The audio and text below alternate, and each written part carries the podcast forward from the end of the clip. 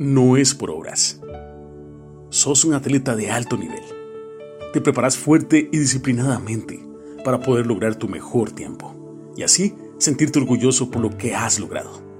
Tenés varios títulos que te hacen ser muy reconocido en el ámbito que te desenvolves. Eso te abre las puertas de muchos lugares y te hace ser aceptado y bienvenido.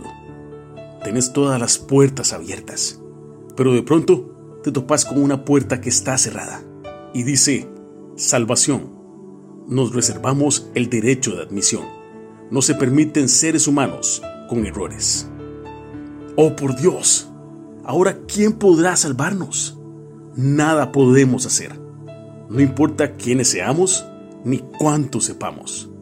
De repente ves pasar a tu lado a un cordero que se convierte en león y ruge tan fuerte que la puerta se cae y te vuelve a ver con forma de hombre lleno de autoridad y te dice, sígueme, yo te cargo.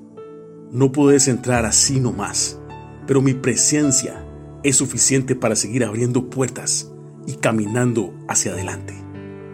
Cito las palabras de Pablo en su carta a su discípulo Tito. Pero Dios nuestro Salvador mostró su bondad y su amor por la humanidad.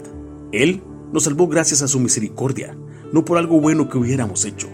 Nos salvó lavándonos, dándonos una vida nueva al renovarnos por medio del Espíritu Santo Dios derramó en abundancia el Espíritu Santo sobre nosotros por medio de Jesucristo, nuestro Salvador. Tito capítulo 3, versículos 4 al 6.